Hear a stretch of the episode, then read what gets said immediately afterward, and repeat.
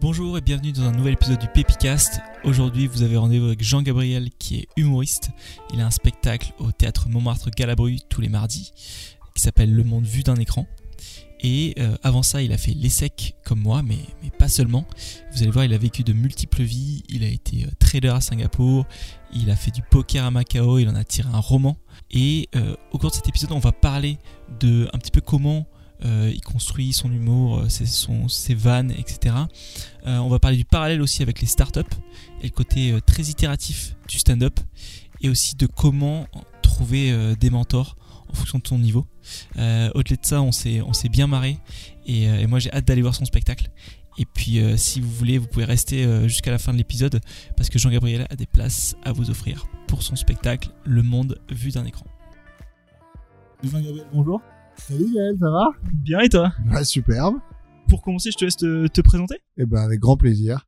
Je m'appelle Jean-Gabriel, je suis humoriste, je fais du stand-up, j'ai un spectacle toutes les semaines au théâtre Galabru dans le 18e. Ouais, je suis content d'être sur euh, Pépicast aujourd'hui pour qu'on on parle de plein, plein de choses. Bah écoute, euh, moi aussi je suis super content. Euh, je crois que t'es le- l'invité que j'ai réussi à avoir le plus rapidement. Euh, j'ai reçu la newsletter de l'ESSEC qui parlait de ton spectacle hier ou avant-hier. Ouais. Et aujourd'hui on est, on est là euh, pour, pour parler un petit peu de ce que tu fais. C'est la magie de l'ESSEC. C'est la magie de l'ESSEC. Ils sont rapides, ils mettent des gens en contact, euh, c'est bien. Exactement.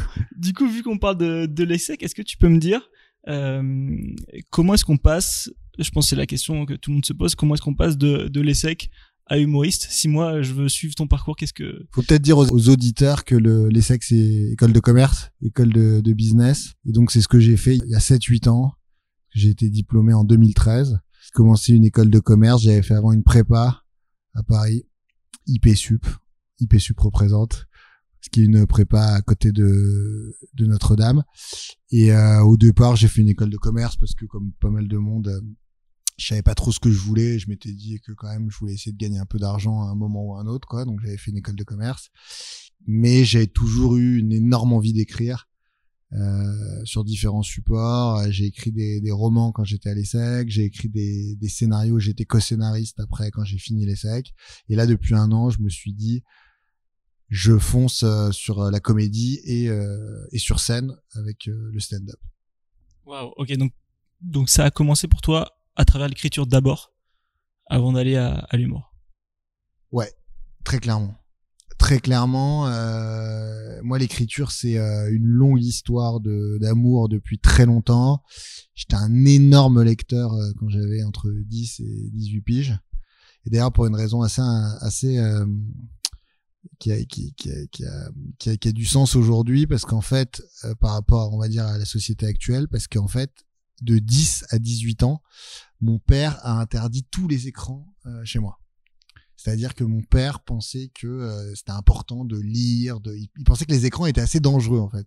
Et du coup, il n'y avait pas de télé, il y avait, euh, je jouais aux jeux vidéo chez mes grands-parents, un truc, il y avait aucun écran. Donc je lisais mais comme un malade. Et c'est marrant parce qu'aujourd'hui, comme on est dans une société où en fait a des écrans partout, c'est un peu le, tu vois, je me retrouve un peu à, à m'interroger sur, euh, voilà, c'est quoi, euh, c'est quoi la différence d'une vie où tu es totalement entouré d'écrans et une vie où, que- où tu passes ton temps à euh, imaginer, à écrire, à lire, euh, ce qui est clairement ce que j'ai fait entre entre 10 et 18 piges. Donc donc grosse passion pour la littérature et et progressivement qui m'a mené vers l'humour en passant par euh, voilà l'écriture de courts métrages, en passant par euh, le fait que euh, j'ai commencé à beaucoup apprécier des humoristes français, américains que je regardais beaucoup et tout. Et je me suis dit, en fait, là, il y a une nouvelle forme d'écriture qui est en train de se développer, qui est assez exceptionnelle parce qu'elle mêle à la fois une écriture et euh, du jeu de scène et euh, un côté acting qui est quand même important. Et je me suis dit, euh, let's go, euh, let's go, euh, let's go l'humour, let's go le, le stand-up.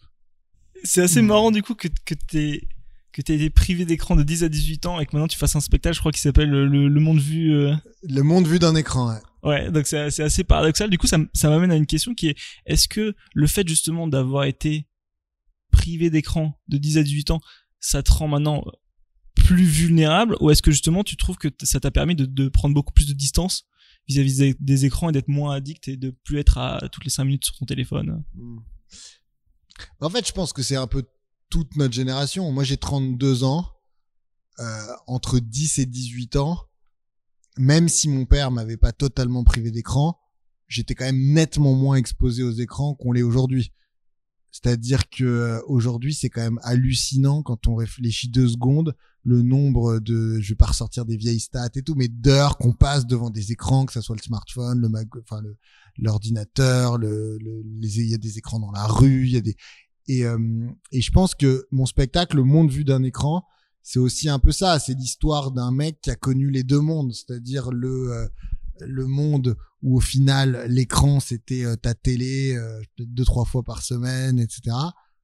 À un monde où en fait aujourd'hui, bah tu passes peut-être, je sais pas, un tiers, la moitié de ton temps éveillé devant un écran, quoi. Et en fait, quand on, tu sais, quand on prend du recul un peu par rapport à ça, c'est fou en fait parce qu'on se dit, en fait, on vit dans un monde et puis il y a presque un deuxième monde qui est tout ce qui se passe euh, sur les écrans qu'on est en train de regarder. Ça peut être voilà les réseaux sociaux, les médias, les vidéos qui tournent, etc. Et je me dis c'est quand même fou parce que euh, on est peut-être, euh, je pense qu'on a on a peut-être, je sais pas quel âge t'as, on a 30 ans. Ouais, donc voilà, là pour le coup, on est de la même génération. On est un peu cette génération, tu vois, avec euh, entre les deux, quoi. C'est-à-dire qu'on a eu un pied dans ce dans ce monde qui était assez peu euh, digitalisé, assez peu euh, écran, etc. Et boum, là, on se retrouve aujourd'hui où ça part dans tous les sens, c'est hyper puissant. Et du coup, je pense que mon spectacle, voilà, c'est le spectacle d'un d'un d'un d'un garçon qui a vécu les deux et qui qui du coup regarde un peu euh, les folies et les, les, excès ou les trucs qui changent par rapport à, cette évolution quoi. Clairement, je, suis tout à fait d'accord avec toi. Même, parfois, c'est vrai que ce, deuxième monde, pour certaines personnes, parfois c'est même pour le premier monde. Euh, quand je quand je vois, mes neveux, etc., qui sont vraiment à fond dedans, et, euh, et, c'est assez, ouais, assez impressionnant de dire, ben parfois même par rapport à eux, j'ai l'impression de faire partie de la vieille génération, de me dire, euh, sors de ton écran, on va jouer dehors, etc. Euh, et je voudrais revenir sur, sur, sur le moment où tu as commencé à écrire, parce que euh, il y a beaucoup de gens qui sont euh, fans de films ou qui sont fans de livres, mais qui se mettent pas forcément à écrire. Euh, toi, comment est-ce que tu as commencé Est-ce que tu te rappelles des premiers trucs que tu as écrits ouais. Et est-ce que toujours à côté de ton écriture maintenant qui est ton écriture d'humour, est-ce que tu gardes d'autres sujets d'écriture aussi pour des livres ou? Ouais.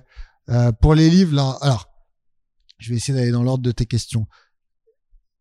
On va dire que ma première expérience d'écriture vraiment intense, j'écrivais des, des, des, des, des trucs très personnels ou des trucs très scolaires, tu vois, entre, on va dire, collège, lycée, etc.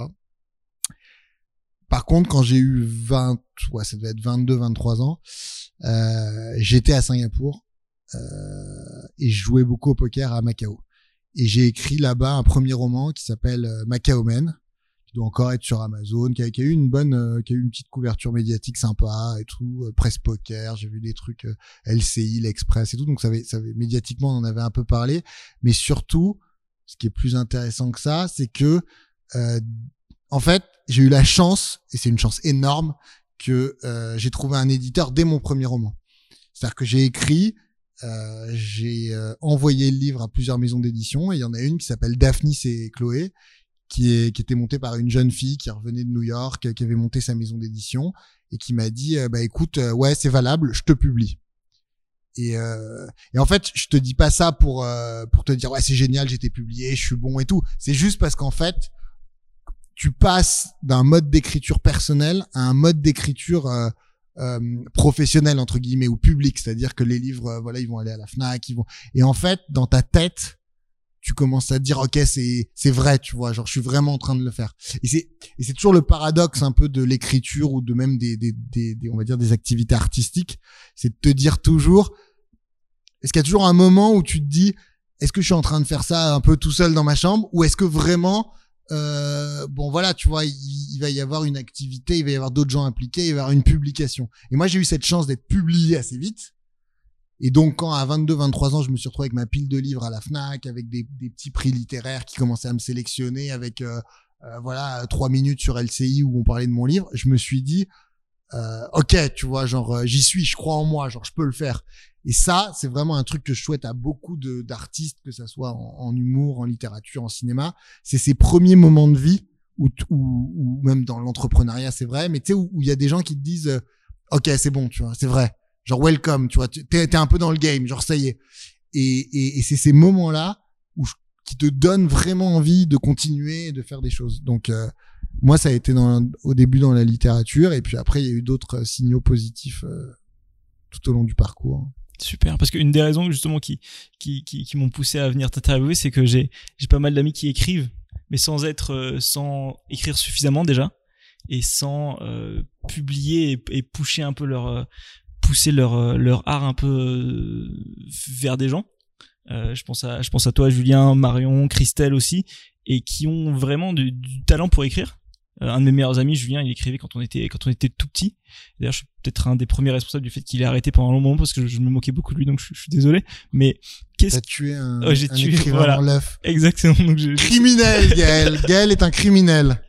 J'essaie de de me racheter. Mmh. Euh, mais justement, qu'est-ce qui et après, je, je voudrais revenir sur son parcours parce que euh, on en parlait tout à l'heure avant de commencer à enregistrer. Euh, euh, donc, t'as été trader, t'as fait du poker à Macao, donc ça fait, ça fait vraiment la fast life. Et, et là, humoriste, j'ai l'impression que tu, tu multiplies le nombre de vies en une, un petit peu. Euh, Qu'est-ce qui, euh, moi, ce qui m'intéresse, c'est d'abord cette première partie où tu fais partie du club. Comme tu dis, à partir du moment où as un premier roman publié, effectivement, tu rentres dans le club, euh, un cercle hyper restreint quand même par rapport aux gens qui essayent. Euh, ça fait de toi un peu un professionnel. Qu'est-ce qu'est-ce qui se passe justement dans ta tête quand tu passes d'amateur à professionnel sur ce sur quelque chose que tu faisais depuis depuis depuis très longtemps qui est écrire? Bah déjà euh, t'es heureux parce que tu sens que eh ben, il y a quelque chose qui est en train de se passer, qui qui qui a un cap qui a été franchi et euh, et tu vois, c'est-à-dire que en fait ce qui est compliqué, c'est que des gens qui écrivent et des et même des gens qui écrivent bien, en fait, il y en a beaucoup. Et c'est un peu je veux pas faire un parallèle, euh, c'est peut-être un peu plus compliqué que ça, mais on va dire, c'est un peu comme des gens qui ont des bonnes idées de start-up ou des gens qui ont des très bonnes idées de business. C'est-à-dire que on peut être très intelligent, très fort, tout seul, dans sa chambre ou au café du coin, en train de parler à ses potes pour leur dire, attends, j'ai des idées incroyables, moi j'ai le nouveau Uber du truc comme ça, ou moi j'ai une idée de roman mais exceptionnelle, etc. Et il y a un truc quand même qui est hyper important, c'est la confrontation à la réalité, quoi. C'est-à-dire passer de cette étape où tu es en train de d'avoir des projets, de t'exciter, voire même un peu de te branler dans ta tête, à l'étape où, eh ben, tu finis un manuscrit, tu vas chez ton petit euh, imprimeur, tu, tu, tu voilà, tu, tu mets le point final, tu l'envoies à un éditeur, t'attends son avis, il te fait des retours, tu trucs, et jusqu'au moment où euh, ou pas, mais tu vas être édité. Et, euh, et, et en fait, ça change tout et je pense que tous tous les gens que tu rencontreras, si par exemple il y a des gens qui, voilà, que ce soit des entrepreneurs, que ce soit des comiques, qui te diront toute la différence entre préparer des choses chez soi, faire le chemin dans ta tête et monter sur scène et avoir un livre publié. Parce qu'en fait, c'est vraiment la, la, la, c'est pas juste que c'est une consécration, c'est que tu, tu, tu te rends compte en fait de la différence entre imaginer quelque chose et vraiment le réaliser. Et, euh, et, je, et je pense que c'est quelque chose qui dans n'importe quel domaine doit doit vraiment être poursuivi, c'est ce c'est ce, truc de faire. Je, suis tout à fait d'accord. En plus, c'est vraiment un des thèmes dans lesquels euh, moi je suis personnellement dans, dans, ma vie en ce moment et, quand j'en parle aussi avec pas mal d'amis, c'est le côté euh, confrontation avec euh, ton public, que ce soit quand t'es quand t'es artiste et ou, tes clients potentiels quand t'es dans les startups parce que je suis, pas mal dans tout ce qui est startup aussi et c'est vrai que j'ai l'impression qu'il y a un, une des règles quelque part, c'est de d'aller rencontrer ton public ou ton marché, etc. le plus vite possible. Euh, et toi, tu m'en parlais tout à l'heure, c'est un peu ce que tu as fait avec le, avec le stand-up quand ta, fiancée t'a dit à un moment il faut, faut que tu sortes de, de ton écriture personnelle et que tu ailles euh, voir, euh, tester sur scène. Est-ce que tu peux justement nous en parler de, de du début, il y a un an quand tu as commencé à écrire tout seul et tes premiers passages euh, sur scène? Ouais, bah en fait ça s'est passé comme ça, c'est-à-dire qu'il y a un peu plus d'un an, j'ai commencé à me dire OK, je vais développer une écriture de comédie qui va être qui va être à finalité euh, stand-up pour monter sur scène. Et puis pendant un ou deux mois, euh, j'essayais des choses, j'écrivais des sketchs, mais je, je, je ne testais rien en fait. Je faisais ça chez moi, je le j'en parlais à des amis, euh, soit des, des, mecs qui bossent un peu dans le cinéma, etc. Mais j'étais en fait en train de faire du surplace parce que tout le monde a un avis sur l'humour en fait C'est ça qui est, qui est dingue avec l'humour, c'est que tout le monde peut te dire ouais ça c'est drôle, ça c'est pas drôle, moi j'ai un conseil, moi j'ai un truc. Mais la vérité c'est que l'épreuve ultime c'est la scène dans le stand-up, c'est d'aller devant des gens qui te connaissent pas, qui ont payé ou qui ont pas payé mais qui viennent voir un spectacle, qui te doivent rien. C'est ça aussi la grosse différence, c'est-à-dire que dans l'humour, il y a des gens qui te connaissent, il y a des, c'est-à-dire que tu vas faire rire dans un dîner ou tu vas faire rire dans un discours de mariage, c'est absolument différent parce que en stand-up, tu montes sur une scène ouverte, il y a 40 personnes, ils te connaissent pas, ils te doivent rien, ils en ont rien à foutre. Au bout de 30 secondes, ils peuvent ne pas t'écouter s'ils ont euh, un, texto ou, envie de draguer la meuf à côté. Donc, ils ne te doivent rien. Et là, tu passes de l'écriture tout seul dans ta chambre à la vraie confrontation et à te dire, eh ben, euh, est-ce que ça marche? Et là, je suis vraiment en train de faire du stand-up. Et là, euh, eh ben, on voit un peu. voilà, on est là, on est dans le monde réel, quoi. Là, c'est là, c'est le game. Là, le game commence et, euh, et, euh, et ça change tout. Et je pense que tu as dû le voir toi aussi par rapport à l'idée que tu te faisais d'un, d'un par exemple d'un blog et des podcasts et vraiment faire des, des podcasts. Enfin, je, je pense que c'est vrai dans beaucoup d'activités. Plus et plus les activités sont créatives, plus je pense que c'est vrai entre l'idée de ce qu'on se fait et le, l'action réelle de de faire quoi. Clairement, clairement. Et, et tu me disais que en plus tu as eu le côté où ton premier passage ça s'est tu l'as hyper bien vécu. Deuxième passage, j'ai l'impression que ça s'est hyper mal passé. Et comment est-ce que justement tu arrives à avoir ton à apprendre en fait de chacune des expériences? Et comment tu te remotives après un enfin la, deuxième fois où ça s'est hyper mal passé comment est-ce que tu t'es remotivé à y retourner euh, parce que enfin j'imagine si la plupart des gens ont peur de parler en public c'est justement pour éviter ce genre de d'expérience c'est une bonne question parce que moi j'adore parler sur scène je vais pas te faire euh, le mec euh, genre euh, qui te dit moi je monte sur scène, je fais des blagues mais au fond non, moi moi j'aime parler sur scène, j'aime parler, je trouve j'aime le contact des gens, je je j'aime sentir que tu fais passer des émotions, du rire à un public. Vraiment j'aime ça. Quand ça se passe mal, parce que ça arrive, moi ça m'est arrivé la, la deuxième fois, en gros ça rigole pas, en gros les gens te regardent, tu vois, un peu d'étrangeté, un peu de trucs. Ce qu'il faut arriver à se dire, et je me le dis parce que je pense que c'est vraiment vrai, c'est qu'il n'y a pas d'hostilité en fait de la scène. Souvent, ce qui se passe, c'est que quand un humoriste fait une mauvaise scène, il est très énervé contre le public. Et j'espère que tu vas rencontrer d'autres humoristes et tu verras, c'est, on a tous le même, la même histoire. Et c'est une histoire parce que c'est un mensonge. On te dit, on dit, ah bah c'était pas un bon public. Ah, les gens étaient pas bien ce soir, ils étaient pas chauds, euh, ils étaient euh, euh, putain mauvais public. Mais en fait, ça existe pas vraiment un mauvais public. Ce qui existe, c'est des gens qui à un moment te comprennent pas c'est des gens qui à un, moment ça ça fit pas, ça connecte pas.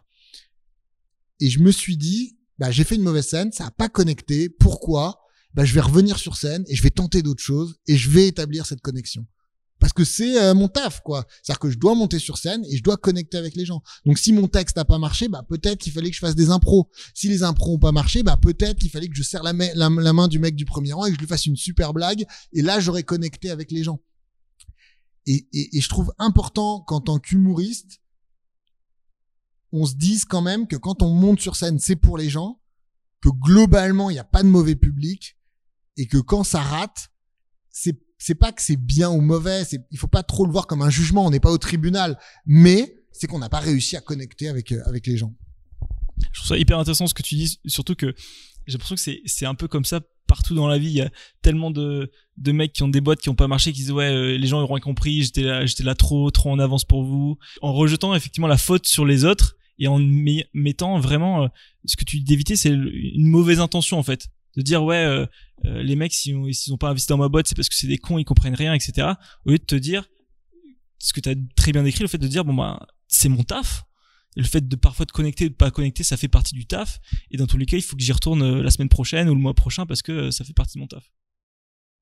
Ouais, mais parce que c'est parce que parce que c'est globalement dur dans la vie de dire euh, j'ai pas réussi, euh, bah j'ai été mauvais ou ou même pas j'ai été mauvais, mais je j'ai échoué, tu vois. C'est dur aujourd'hui dans une société hein, de dire j'ai échoué, tu vois. Tu vas voir un mec qui monte une startup, un humoriste et, et qui va te dire bah là non j'ai échoué complètement. Les gens le disent pas trop, ça, ça ils aiment pas. Pourtant, il faut pas. Euh, tu fais une mauvaise salle, c'est pas grave. Moi, je, peux faire une mauvaise salle. Je vais dire, bah, j'ai pas réussi à connecter, ça s'est pas bien passé. Pourquoi? Qu'est-ce que je peux tenter? Est-ce que peut-être je vais rien modifier du tout parce que je pense que c'était bien, mais c'était peut-être pas le bon moment. Il y a peut-être eu, ça va peut-être se jouer sur une inflexion de voix, un geste, etc. Mais en tout cas, je me suis aperçu que globalement dans ma vie et dans toutes les activités d'écriture, que ce soit du livre, du scénario, du stand-up, généralement, j'ai beaucoup plus progressé en remettant en question ce que je faisais qu'en disant ah, l'éditeur est nul, le producteur est pas bon, euh, le public, etc. Et la majorité des gens que j'ai entendu dire le producteur est pas bon, l'éditeur est pas bon et le public est pas bon, c'est c'est pas des gens qui aujourd'hui sont en train de réussir des trucs exceptionnels dans n'importe quel domaine. Et je leur jette pas la pierre, mais c'est c'est c'est c'est la solution de facilité d'aller dire euh, voilà euh, euh euh, le système est contre moi, le, les éditeurs me comprennent pas, euh, les producteurs veulent pas ce que je fais. La vérité, c'est que il y a quand même, c'est quand même souvent que, euh, eh ben, t'es en train de d'essayer des choses, de les corriger, que ça s'améliore, mais que c'est pas encore parfait, que peut-être même dans six mois ce sera pas encore parfait, mais ce sera déjà mieux, et que peut-être ça va exploser dans deux ans, et que voilà, ce sera par ces petites modifications. Mais c'est dur on se le disait, on se le disait tout à l'heure, c'est dur parce qu'on est dans un système aussi où d'un côté sur les réseaux sociaux et sur les jeux vidéo et sur les trucs, tu as des récompenses immédiates. Dans la vie, c'est pas ça. Dans la vie, parfois, tu fais des trucs très bien, mais ça paye euh, au sens propre ou figuré que genre euh, six mois après, six ans après. Et euh, il faut arriver à tenir jusque là, quoi. Donc, dans beaucoup de domaines, pour les gens, ils préfèrent tout de suite mettre la faute sur sur quelqu'un d'autre, quoi. Clairement c'est tout à fait d'accord. C'est c'est vraiment un truc où, où, souvent je reviens sur l'épisode que j'ai fait avec euh, Dominique Monjatordi sur tout ce qui est gamification pour me dire bon bah là j'ai une petite baisse de motivation. Comment est-ce que je peux rendre le truc un peu plus euh, un peu plus amusant pour pouvoir pour pouvoir tenir? Il y a il y a deux choses que tu dis qui, qui sont qui, qui m'amènent à d'autres questions qui est tu, tu parles beaucoup de de connecter et tu me disais euh, tout à l'heure que tu avais écouté un podcast avec un jeune humoriste qui parlait justement du fait que euh, l'humour, c'était le fait de, connecter ton cerveau avec, euh, avec le cerveau du, du, public. Mhm. Euh, est-ce que tu peux un peu développer là-dessus et puis sur ta vision de, de l'humour et de la scène? Bah, En fait, dans le processus d'humour, il y a plusieurs étapes. Donc, t'écris, euh, t'as des idées qui peuvent arriver un peu tout le temps. Tu marches dans la rue, tu fais des observations, on te raconte une histoire, tu lis un livre, etc. Tu vas le traduire dans l'écriture, donc tu vas te mettre devant ton, cahier ou devant ton, ton, écran, tu vas taper tes, tes, tes, textes. Après, tu vas les dire, tu vas essayer de d'imaginer des, des phases de jeu en accord avec cette écriture. Et on va dire que tout ça, c'est un peu quand même en train de se créer dans ta tête. Tu vois, donc c'était en train de d'élaborer ton plan, etc. Et après, tu t'arrives sur scène, et là, tu es devant un public et tu euh, et tu délivres ta blague et tu fais tes tes tes tes, tes sketchs. Et là c'est ce moment où tu vois si tout ce que tu as fait dans ta tête eh ben ça peut aller jusqu'à la tête des autres et ça peut leur procurer des émotions du rire etc donc en fait depuis le départ, il y a quand même l'élan et l'intention d'aller, euh, voilà, se, se, se, connecter. Alors c'est un mot, voilà, aujourd'hui c'est le mot euh, tellement à la mode, tellement, mais se connecter, c'est, ouais, c'est créer quelque chose, un pont, une, une relation, une route euh, entre ce que ce que t'as imaginé et est-ce que chez les gens ça ça ça ça parle quoi? Parce que si en fait, qu'est-ce qui va se passer? Moi, je vais aller sur scène, par exemple. Te donne un exemple de ce que je fais sur scène. Je vais aller sur scène et je vais parler de euh, euh, mon enfance et mon adolescence que j'ai passé à Neuilly-sur-Seine. Moi, j'ai grandi à Neuilly. Donc, je le tourne de manière un peu humoristique, en expliquant, en faisant des blagues sur Neuilly.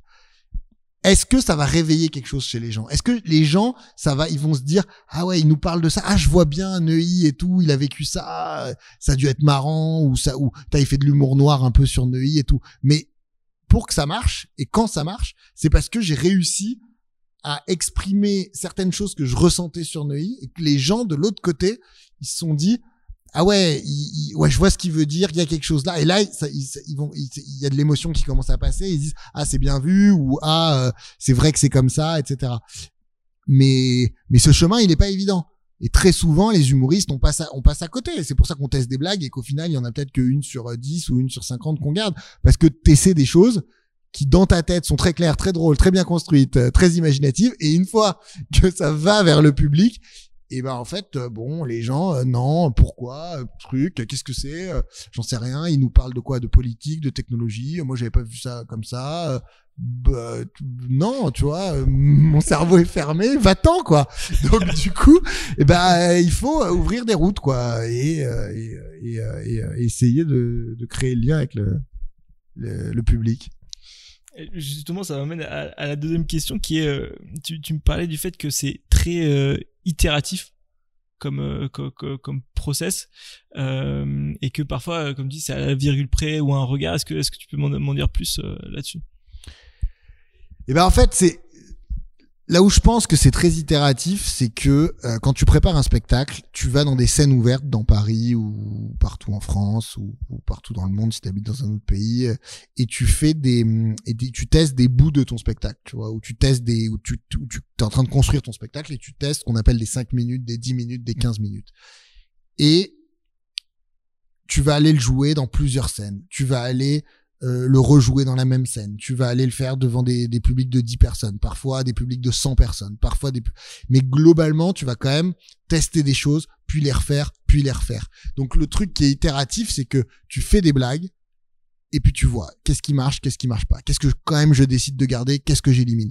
Et comme parfois tu fais deux, trois, quatre scènes par semaine, moi ça m'arrive parfois de faire quatre scènes par semaine, et ben en fait assez rapidement t'as des retours du public. C'est-à-dire que tu fais des blagues, le public te revient, tu refais des blagues, le public te revient, et tu progresses de cette mécanique. Donc c'est vraiment, je pense, dans les arts écrits, entre guillemets, je, pense que c'est celui qui est le plus itératif.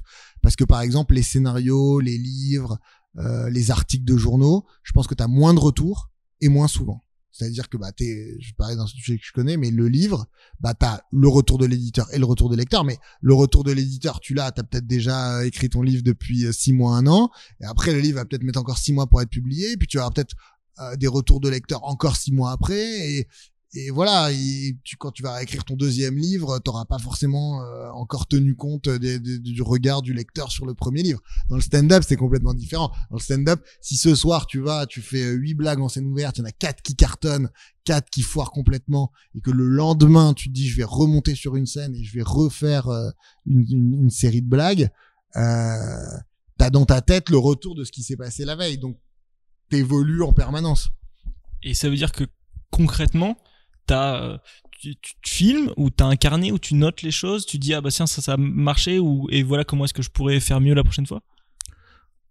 Ouais, c'est tu marches pas mal en, surlignant parfois. Toi, t'as tes, tes textes, tu prends des stabilos et tu regardes et tu, tu dis voilà ça, ça a bien marché, je le surligne. Ça, ça a moyennement marché, je le, tu vois, je le surligne d'une autre couleur. Euh, ça, ça, ça a globalement fait un énorme bide.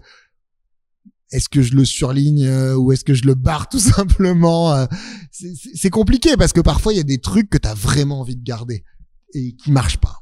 Et euh, et t'as envie de les garder parce que tu te dis putain c'est pas mal c'est c'est important c'est bien vu et tout. Et là euh, le jeu c'est de se dire jusqu'où je garde euh, ou jusqu'où je décide de changer. Mais mais je vais dire un truc qui est un peu démagogique mais dans l'humour je pense que tu peux pas avoir raison contre ton public.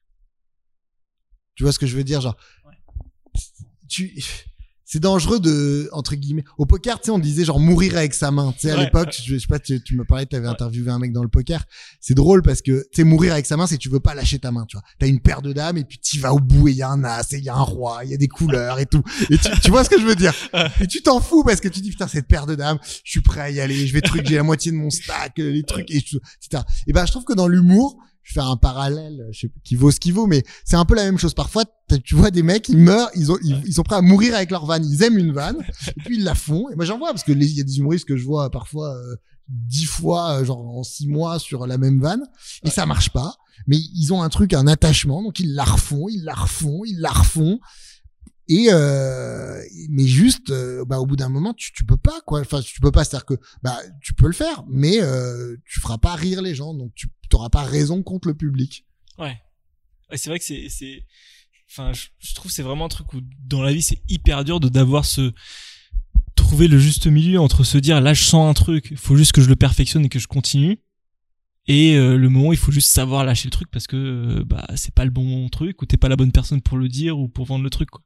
Et c'est vrai que arriver à se calibrer, de se dire bon bah là effectivement il faut pas que cette paire de dames à un moment il faut que je la lâche, mais peut-être que justement le tour d'après euh, il y, a, y, a, la bonne carte qui sort et du coup tu tu deviens fou. Ouais. Et ouais je trouve ça assez dur. J'entendais Joe Rogan qui, qui qui a un podcast et qui est humoriste aussi qui parlait de ça, qui disait qu'à un moment il avait une il avait une vanne euh, qui était euh, un peu hardcore à faire et il, a bossé euh, six mois et six mois et à un moment il l'a lâché et il y a que un an après qu'il l'a reprise de, il a ressorti de ses tiroirs pour voir et que là elle a commencé à marcher quoi. Mais que ouais c'était c'était un enfer de ce côté là ouais quand t'as une vanne que tu aimes et, que et, marche pas quoi. Ouais. Mais je le comprends parce que parfois t'as t'as un truc qui dit une petite voix au fond de ta tête qui te dit bah ça va marcher. C'est un peu irrationnel c'est c'est un peu fou mais qui te dit j'aime ce truc j'adore écrire euh, cette phrase j'adore la jouer je trouve qu'elle est elle elle a une pépite, une étincelle, et puis pourtant ça ça marche pas. Mais il faut se méfier quand même de ces vannes là, parce que c'est un peu comme la paire de dames, quoi. C'est des vannes si euh, tu mets six mois à, à, les essayer et qu'elles marchent jamais, il y a quand même aussi un moment où bah, c'est comme au poker, quoi. Tu peux te retrouver à poil, quoi. lors d'un lors d'un podcast précédent, j'avais interviewé un euh, quelqu'un qui s'appelle John Mashney, euh, qui avait écrit un super article sur Medium euh, justement sur la, une des méthodes de travail de Jerry Seinfeld, qui est une des grosses icônes aux US de, de, dans, dans le stand-up. Un petit amateur. Ouais, voilà, un petit. mec qui fait quelques quelques petits sketchs de temps en temps. Non, mais ouais, c'est ça. C'est, je suis content de vous faire découvrir, voilà, un jeune, un jeune. J'imagine. il m'appelle souvent, il a besoin de conseils pour. il est lourd, hein, il insiste. Ouais, oh, c'est chiant, c'est. et il y a deux trucs qui sont assez euh, dont une qui est totalement une légende mais une, une, autre qui est vraie sur sa façon de travailler. Il y a une légende qui dit qu'il écrivait il essayait d'écrire des, euh, des, des, blagues tous les jours et de jamais casser la chaîne de, de, de, de travail en continu. Et une deuxième technique qui est qu'il notait tout. À chaque fois qu'il avait une bonne idée il l'a noté il a une sorte de calendrier sur les 20 dernières années où il a bossé de toutes ses vannes. Euh, toi comment tu écris? Qu'est-ce que tu gardes? Qu'est-ce que tu quand t'as une idée qui te vient sous la douche ou est-ce que tu, la notes sur ton téléphone Comment C'est judicieux de noter. Je veux dire que je le dis pas parce que euh, c'est Seinfeld et que du coup ça doit globalement être une bonne idée quand même ce qu'il fait, mais c'est en fait c'est une bonne idée de noter à peu près tout ce que tu penses pouvoir aller à un moment ou pas euh, sur le terrain de l'humour parce que euh, bah, en fait ce qui se passe c'est qu'entre les idées que t'as et qui affluent en fait tout au long de ta journée, voire de ta nuit, etc. Et le fait qu'après tu vas essayer de les former, de les de les travailler, de, de, de changer un mot, de mettre une virgule, de vraiment, eh ben il se passe du temps en fait. Donc si tu notes pas toujours ce qui se passe, t'es à peu près sûr d'oublier une grosse partie de, de, bonnes idées que tu vas pouvoir avoir. Parce que souvent, en plus, moi j'ai remarqué personnellement qu'une blague, ça se construit en plusieurs temps. C'est-à-dire que tu vas avoir, on va dire, pas utiliser un, vieux jargon technique, mais dans, le stand-up, ils appellent ça. T'as as un truc qui s'appelle la prémisse en fait. La prémisse, c'est euh, une sorte d'idée générale euh, qui va pas être drôle, mais qui va être le thème de ta vanne. Par exemple, euh, pour dire au public, on va parler de ça en gros. Tu vas dire, c'est une observation un peu intelligente entre guillemets sur quelque chose.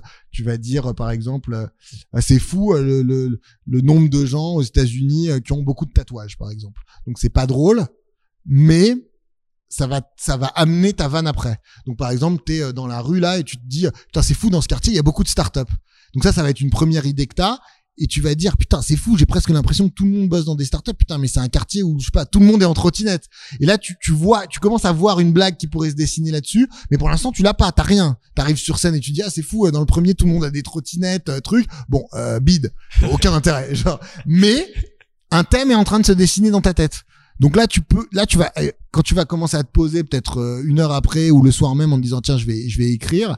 Tu vas dire ok, alors ces histoires de trottinettes, comment on pourrait les tourner? Est-ce que je vais le tourner euh, sur moi en disant bah il y a tellement de trottinettes dans le quartier que même moi j'en ai acheté une ou je vais essayer de faire de l'autodérision là-dessus? Ou est-ce que tu vas dire ah bah attends les trottinettes, allez on va essayer d'aller sur un sketch euh, sur ça, mais tu auras déjà des, des, des, observations et des thèmes que tu peux que tu vas pouvoir aller mettre euh, que tu vas pouvoir commencer à mettre par écrit et commencer à travailler ton truc. Parce que sinon c'est très dur parce que tu vas te retrouver, tu vas dire ok, allez je vais écrire de 4 à 7, je vais euh, faire des vannes, puis tu vas arriver devant ta feuille et puis en fait là, le monde entier. enfin, tu vois, c'est-à-dire que l'univers des possibles, il est trop large, quoi. Tu vas commencer à te dire, attends, je vais écrire quoi aujourd'hui sur quoi Sur euh, de, le thème de quoi De l'argent, du truc, de la politique, du, tu vois. Et c'est c'est pas efficace parce que tu pars de trop large. Alors que si tu t'as as fait une observation dans la rue et tu t'es dit, euh, euh, par exemple, je sais pas, il y a des gens, ils ont des kits mains libres.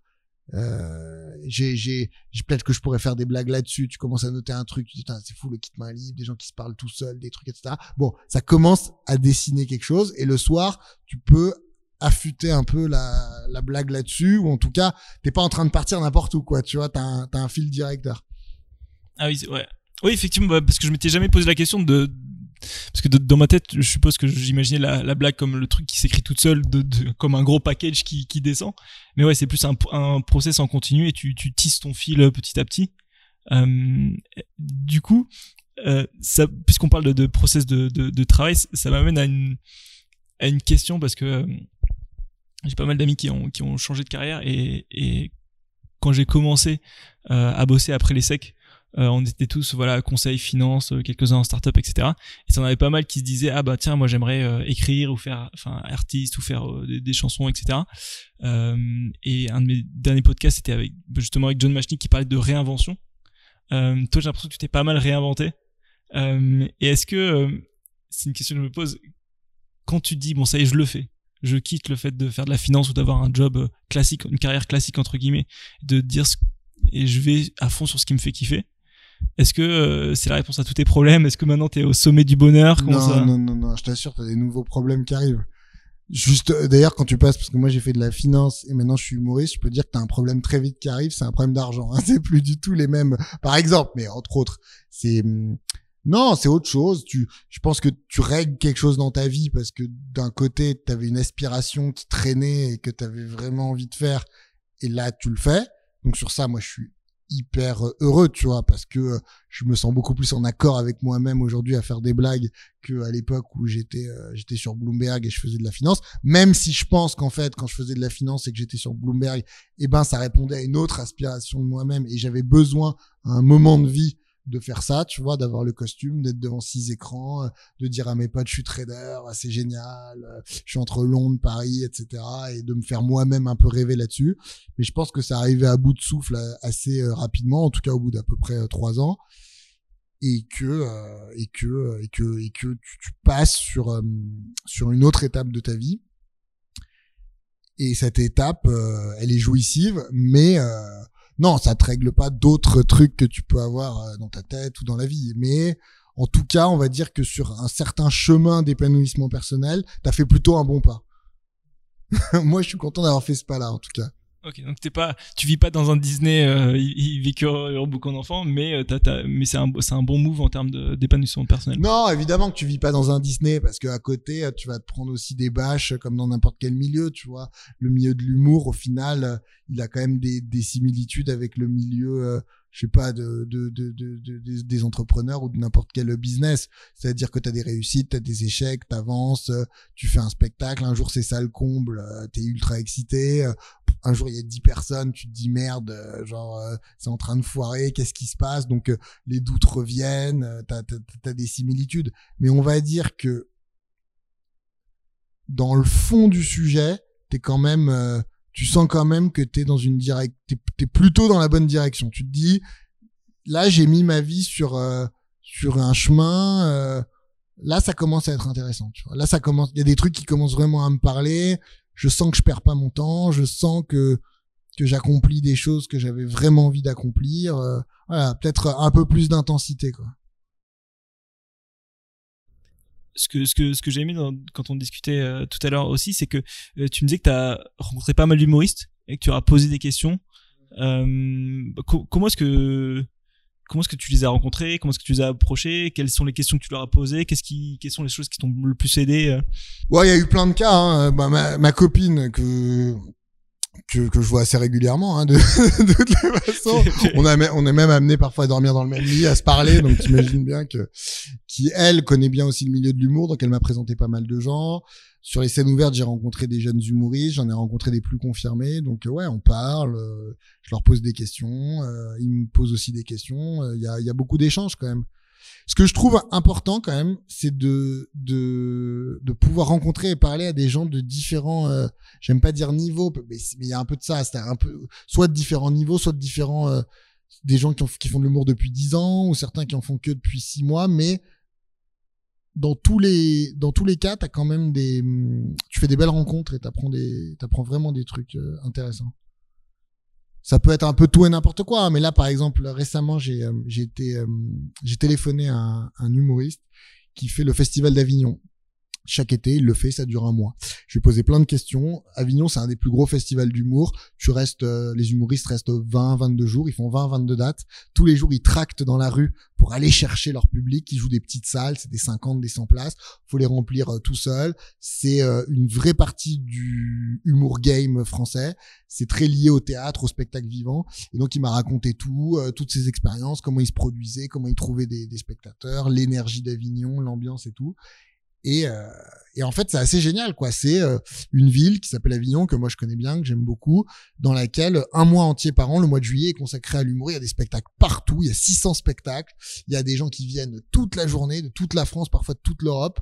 Et euh, tu vas chercher ton public, tu fais des, des, des, des, des scènes, c'est tous les jours, c'est la guerre mondiale parce que tout le monde essaie d'avoir le public, et en même temps, bah, c'est hyper excitant, quoi. Et je pense que je vais le faire l'année prochaine parce que c'est quand même euh, c'est quand même euh, un beau moment quoi. Tu fais un mois de, de, spectacle dans une ville entière qui est consacrée à l'humour euh, tu rencontres des artistes des comédiens des gens du théâtre des metteurs en scène et voilà. Donc lui cet humoriste on a parlé on a parlé assez longtemps. Il m'a raconté lui ça fait 5 10 ans qu'il fait de l'humour 5 6 ans qu'il fait de l'humour peut-être même plus.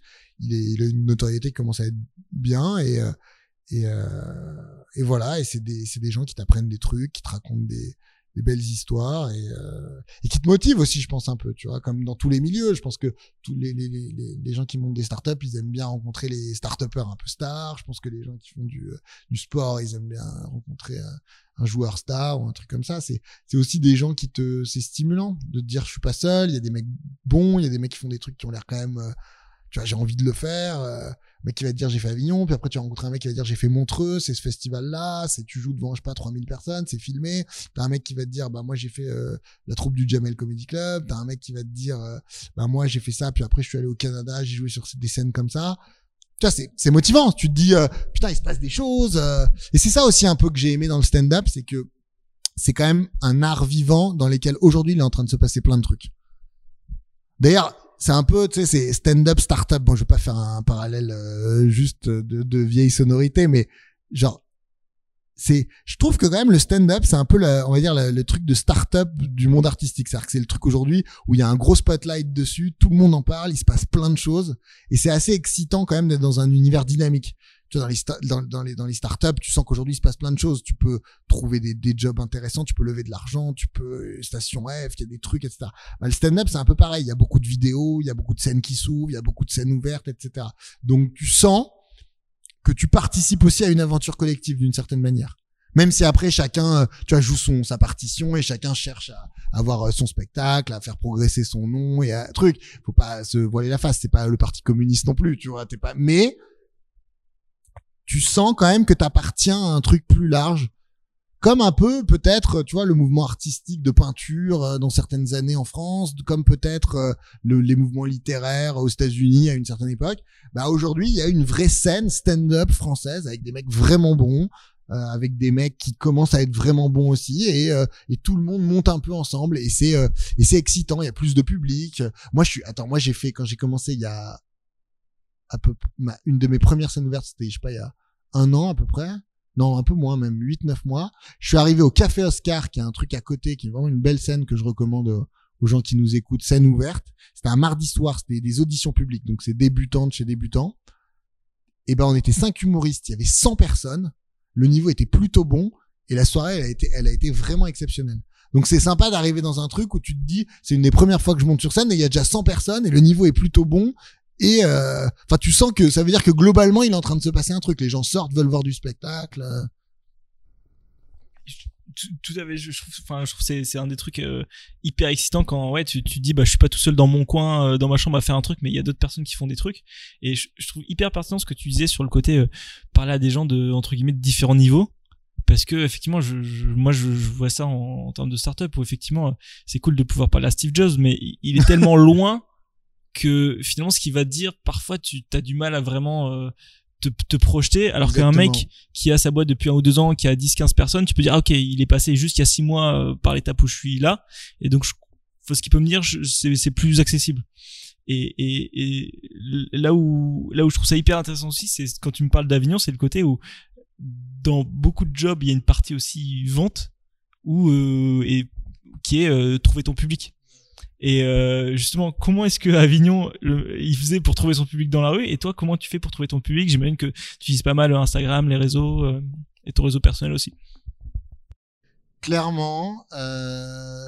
Alors en fait, je, vais rebondir sur, ce que tu dis euh, sur les deux parties, c'est-à-dire sur la partie rencontre, parce que je trouve ça, je trouve ça important de le souligner. T'as raison, c'est-à-dire que ce qui se passe quand tu parles à des gens qui sont très très loin de toi, enfin loin, c'est-à-dire qui sont très avancés, on va dire, dans leur carrière par rapport à ton niveau actuel, c'est un peu compliqué parce que souvent ils vont te dire des choses qui sont pas pertinentes par rapport à ce que tu es en train de faire. Je te donne un exemple. Tu m'as dit Steve Jobs. Tu prends par exemple dans l'humour. Tu vas aller parler euh, parce que t'as- tu le connais ou euh, à un humoriste qui remplit euh, des énormes salles. Tu vois, je sais pas. Par euh, contact, demain, euh, je prends un verre avec euh, Gad Elmaleh.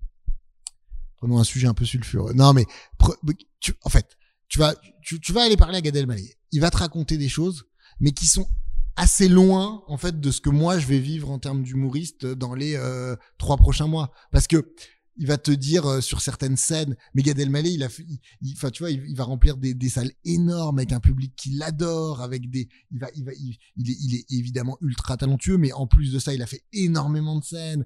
Enfin je veux dire c'est c'est il a pas la même vision que moi sur tellement de choses. Donc en fait l'écart est quand même assez énorme. Tu parles à un très bon humoriste, mais qui a commencé il y a 3-4 ans, qui commence vraiment à bien cartonner, tu vas, ça va faire plus écho quand même, parce qu'il va te donner des, conseils, des trucs, et ça peut vraiment te permettre de te propulser. Donc, c'est vrai que c'est important de pas commencer à se dire, ah bah moi je ne parle qu'à des superstars, et puis j'essaie en 6 mois de, de les rejoindre parce que j'ai du talent et je peux le faire. Parce qu'en vérité, tu vois pas tout le chemin. Tu vois pas que les mecs, ça fait 15 ans qu'ils font ça, qu'ils ont vécu des ups, des downs de malades, que que qu'ils ont peut-être consacré euh, les cinq dernières années à faire des, des, des, petites scènes ou partout dans des trucs que tu vois pas. Donc euh, ça, c'est c'est vraiment important de de bien le comprendre quand tu parles à des gens. La deuxième question sur la sur la vente euh, par rapport à Avignon ou même par rapport à Paris ou, ou, ou les, les endroits où je joue, euh, bah, le public il vient de, de plusieurs euh, de plusieurs euh, endroits. Il vient de, bah, au début c'est pas mal réseau personnel, amis, amis d'amis, amis de famille, etc. Puis ça ça grossit un peu en toile par rapport à ça. Moi j'ai la chance de, de rajouter à ça tout ce que je fais sur les réseaux sociaux, c'est-à-dire Instagram, Facebook, etc. Tu veux, on en parlera un peu après qui euh, où j'ai des vidéos qui commencent à tourner un peu, qui font des vues. Donc j'ai des gens qui après se disent bah pourquoi pas aller le voir en spectacle physique et tout. Hier il y avait des gens euh, qui m'ont connu sur Instagram et tout, euh, qui sont venus, euh, ils sont venus à, en groupe, etc. Ils ont pris leur place, ils sont venus me voir. Là ils, très gentiment ils m'ont fait un post sur Instagram ils, pour essayer de me ramener encore du monde et tout. Donc ça ça fait un, un nouveau vivier de public qu'on est content de, de rencontrer et on est content qu'ils soient contents d'être venus. Euh, puis après il y a les plateaux aussi, comme tu vois, tu vas aller sur des plateaux, tu rencontres des gens, ils aiment bien, ils disent ouais, je viendrai voir le- totalement le spectacle. Et puis à terme, il va y avoir, euh, il va y avoir les, les médias. Là, je suis en train de regarder avec pas mal de, de chaînes euh, télé et radio pour faire des chroniques. Donc ça aussi, ça, ça amène du public. Mais c'est, c'est un combat euh, permanent. Enfin, c'est, enfin, c'est un combat permanent. C'est-à-dire que c'est un, c'est l'aventure qui fait qu'en avançant et en faisant de plus en plus de scènes, tu rencontres de plus en plus de gens et, et ton audience s'élargit. Quoi.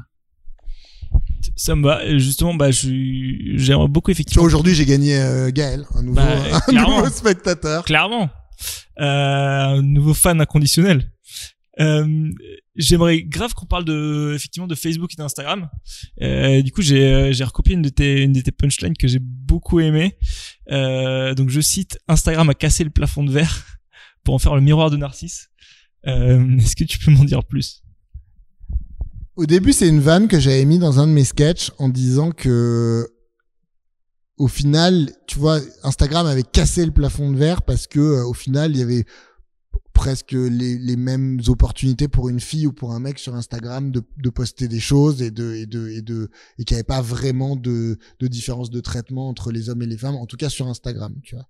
Et j'ai dit ça a cassé le, le, le plafond de verre mais pour en faire le miroir de Narcisse parce que ce qu'on partage tous euh, hommes femmes euh, sur Instagram c'est quand même cette espèce d'obsession à se regarder euh, vivre à se regarder poser à à se regarder être jugé par les gens. Et, euh...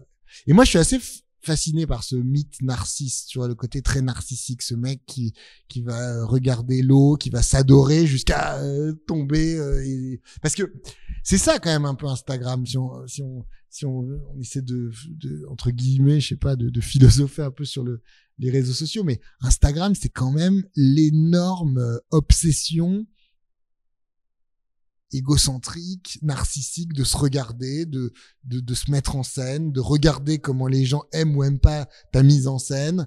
Donc euh, ça amène à des excès euh, très drôles et très flippants quoi. Enfin genre c'est quand même euh, c'est c'est un peu le le tu sais le moi je suis un gros fan de cette série Black Mirror.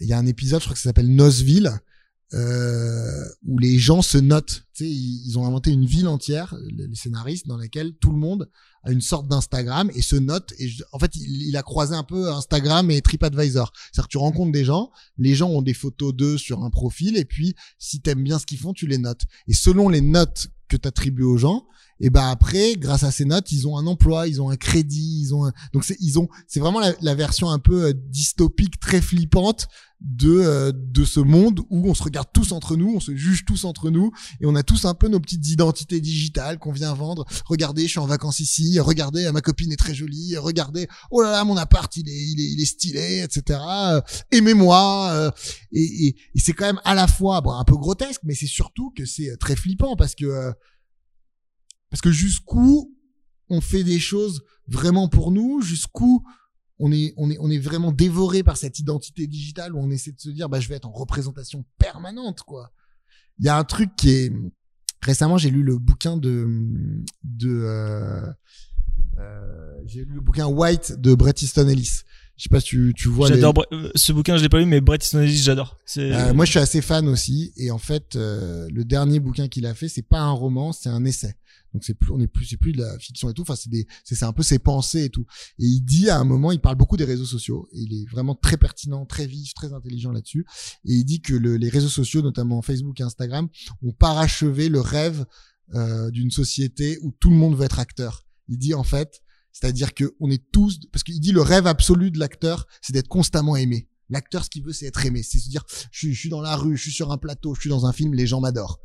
Et il dit, les réseaux sociaux ont fait de tous des acteurs, de nous tous des acteurs, et on veut constamment être aimé. On veut constamment que notre vie plaise. On veut constamment se dire, c'est bon, ça, j'ai mis ça sur les réseaux, ça plaît, ça like, ça commente, les gens m'aiment. Et il dit, c'est évidemment extrêmement pervers parce que ça t'amène à, à, te déposséder de plus en plus de ce que tu as envie de faire, juste pour te dire, c'est bon, le réseau me valide, ce que je fais, c'est appréciable. Et évidemment que ça fait écho parce que évidemment que moi j'ai mis des photos euh, de moi dans des dans des endroits où c'est stylé, où je suis beau, où les gens autour de moi sont beaux, où je suis dans les beaux endroits et que j'ai contrôlé en me disant c'est bon, tu vois, ah putain et tout, euh, t'as des trucs, euh, ah j'ai 150 likes. Et en fait, quand tu prends un peu de recul, tu te dis mais il y a, y a une il y, a, du grotesque un peu là-dedans, il y a, y, a, y a du, y a, puis il y a même un peu de pathétique, tu vois. Qu'est-ce que et c'est ça que j'essaie un peu de creuser dans mes spectacles. Une partie, il y a, d'autres sujets sur les, réseaux sociaux, les, les, nouvelles technologies, mais quand même le narcissisme, l'égocentrisme, le fait qu'on est un peu à genoux devant les réseaux sociaux pour quémander. Euh. Il y avait une autre phrase que j'avais mis dans dans mon spectacle que j'aimais bien. Je disais euh, Est-ce qu'aujourd'hui poster une photo c'est pas euh, une nouvelle forme esthétique de mendicité? Aimez-moi s'il vous plaît. Tu vois ce ouais. côté un peu genre euh, euh, s'il vous plaît, genre je suis là, euh, vous avez donnez-moi un petit like, rassure, rassurez-moi, genre c'est bon, ma vie elle est elle est bien. Hein elle est bien, je, suis au bon endroit. J'ai, vous voyez, j'ai fait truc, j'ai, j'ai, j'ai, une start-up, j'ai les les bonnes personnes. Je suis passé sur euh, cette émission. Euh, ah, il y a truc. Vous êtes, vous êtes 400 à avoir liké. Euh, c'est bien, merci. Genre, tu vois, je vais pouvoir dormir. mon niveau de dopamine est remonté. Tu vois ce que je veux dire Tout va bien. demain sera une belle journée, etc. Et bon, c'est est-ce que c'est flippant aussi c'est un peu de l'esclavage quoi c'est quelqu'un qui te te dit genre c'est un réseau, une structure, un système qui te dit, euh, qui te valide quoi. Ça c'est bien, ça c'est pas bien. Clairement, c'est c'est c'est marrant parce que c'est c'est hyper facile à voir de l'extérieur. Euh, quand, quand les gens tombent dans, dans ce type d'excès, mais on est tous un peu euh, victimes de ça.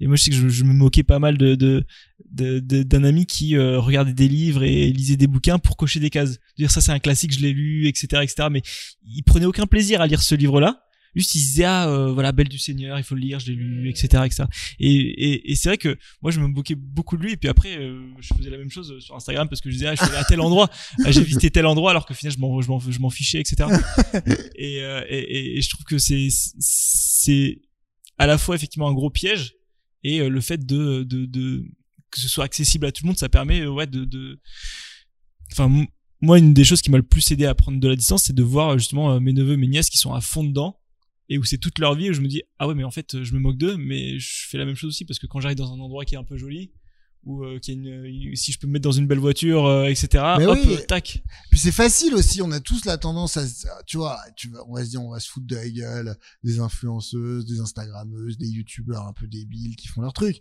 mais en vérité est-ce qu'on vaut beaucoup mieux tu vois alors euh, certains vont euh, essayer de mettre un peu en avant la qualité de leurs vacances, d'autres euh, le fait qu'ils ont créé une boîte et qu'ils veulent. Mais évidemment que c'est génial de créer une boîte, mais si le truc de créer une boîte c'est juste pour te dire je veux aller mettre le truc sur l'interview sur Facebook pour avoir X likes et tout, est-ce qu'il n'y a pas quand même un truc qui est biaisé dès le départ? C'est c'est c'est c'est problématique et, et c'est tu vois, tu me disais ton ton ton copain il il, il, cause, enfin, il, il, tique des box et tout pour des, des, livres et nous on est un peu là. Mais moi je fais pareil que toi, tu vois, il y a une dimension.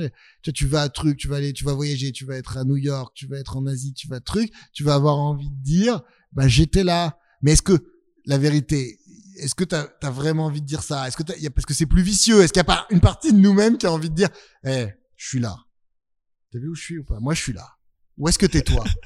Est-ce que je suis pas en train de grave kiffer le fait que moi je suis là avec toi, t'es pas là? Parce que c'est quand même ça, tu vois, genre c'est on n'est pas là sur Facebook à mettre genre bah là je suis là, je suis dans la merde, ma vie est naze quoi, ça existe pas quoi. Genre on on veut bien montrer que genre on est au bon endroit, on est au bon moment, on est avec les bonnes personnes et regardez-moi. Et euh, et ça et ça et ça, influence quand même particulièrement euh, enfin des comportements qui peuvent qui peuvent commencer à être euh, au mieux euh, un peu absurde et au pire euh, un peu un peu flippant quoi. Clairement.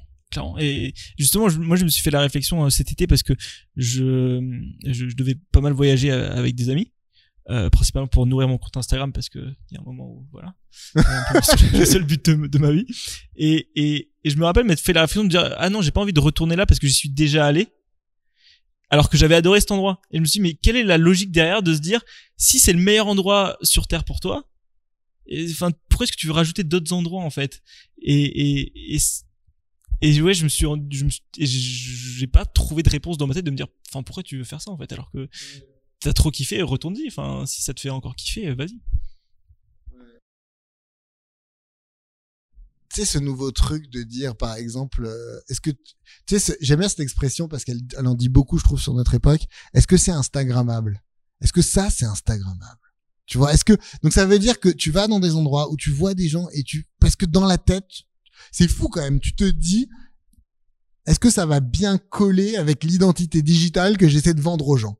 Est-ce que ça me fait plaisir ou est-ce que juste je suis en train déjà de penser billard à trois bandes, ça va bien me servir à faire ça? Et alors D'autant plus quand, comme moi, t'es quand même dans des, des, des, des, métiers de représentation ou tu trucs comme ça. C'est un vrai pro c'est un vrai problème. Oui, c'est un problème parce que tu montres sans cesse des trucs aux gens, tu leur montres que tu es dans des spectacles, tu leur montres des vidéos, tu leur montres des blagues, etc. Mais jusqu'où t'es pas dévoré un peu par le système, tu vois, jusqu'où tu t'es pas juste là en train de d'être un petit euh, VRP de ton image à à, à essayer de de, de c'est c'est c'est pas facile et ça et ça et ça amène à pas mal de questions et ça amène à pas mal de blagues aussi. Clairement. En tout cas, euh, moi j'espère que ton spectacle est Instagrammable parce que je serais très heureux de venir. il est complètement Instagrammable. Bon, dans ce cas, voilà, c'est c'est la principale question que j'avais. Donc euh, voilà, c'est la, la, dernière question. Donc s'il est Instagrammable, euh, tout va bien. Est-ce que tu peux nous rappeler euh, où c'est, euh, quand c'est et où est-ce qu'on peut te retrouver aussi sur les sur les réseaux? Bah avec grand plaisir. Alors le spectacle, c'est tous les mardis soirs jusqu'à Noël à peu près. le mardi à 21h30 en octobre, à 20h en novembre et après, au théâtre Galabru. C'est un théâtre super sympa qu'ils ont totalement refait, qui est dans le 18e rue Le Pic, vers les hauteurs, là vers Montmartre. Euh, très beau théâtre. C'était un théâtre qui avait été monté par Michel Galabru, qui avait son propre one man show là-bas. Euh, c'est beau théâtre, on est bien installé, euh, le quartier est top, les restaurants sont super bons, c'est génial.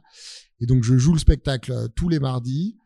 Et en plus de ça, euh, et ben sur les réseaux sociaux, Facebook et Instagram, je poste des vidéos qui sont d'un format unique, 59 secondes, où j'essaie d'évoquer des sujets politiques, sociétaux, technologiques. Voilà. Au début, je m'étais dit, je vais un peu élever le débat, je vais essayer. Et puis là, je vais sur pas mal de choses, mais j'essaie voilà d'apporter des des des, des réflexions toujours humoristiques, toujours euh, toujours euh, euh, drôles, j'espère, je pense, sur le, le, voilà le monde qui m'entoure. Super. Bah, je mettrai le donc le lien vers le lien billet réduc. Euh, je mettrai dans, dans l'article en bah, description du carrément euh, de l'épisode et euh, ouais il est il est disponible aussi sur ta sur ta bio Instagram. Ouais. Euh, donc euh, donc voilà et, et s'il y a des choses à Alors, rajouter, Instagram c'est I am Jean Gabriel et Oui. Facebook c'est Jean Gabriel stand up. Ok. Bah je le mettrai euh, aussi en description et donc Jean Gabriel comme euh, comme ça s'écrit. Bah ouais. Comme ça se prononce. En deux mots, Jean, Saint Jean, Gabriel, l'ange Gabriel, euh, des, des noms, des prénoms classiques euh, composés ensemble, euh, très sympa. Et puis, euh, et puis on pourra envoyer quelques invitations avec grand plaisir aux, aux auditeurs du podcast. Comme ça, on, on, on parlera en live euh, ensuite après le spectacle. Avec grand plaisir. On, on, on va envoyer du goodies alors. Bah grave. Super. Bah écoute merci pour ton temps. Bah non, merci à toi, Gaël. Hein, Franchement, on a, je trouve qu'on a bien parlé. Je sais pas si on a changé le monde, mais euh, en tout cas, on a commencé à avoir des idées. C'est la fin de l'épisode. Si vous voulez des places pour le spectacle de Jean Gabriel, vous avez tout simplement à vous abonner au podcast sur Apple Podcast ou iTunes. Vous vous abonnez, vous mettez une note et un commentaire, et puis vous m'envoyez un petit message sur Instagram. Mon Instagram c'est Pepigrou, P-E-P-I-G-R-O-U, et puis je ferai un petit, un petit tirage au sort pour envoyer des places pour Jean Gabriel. A plus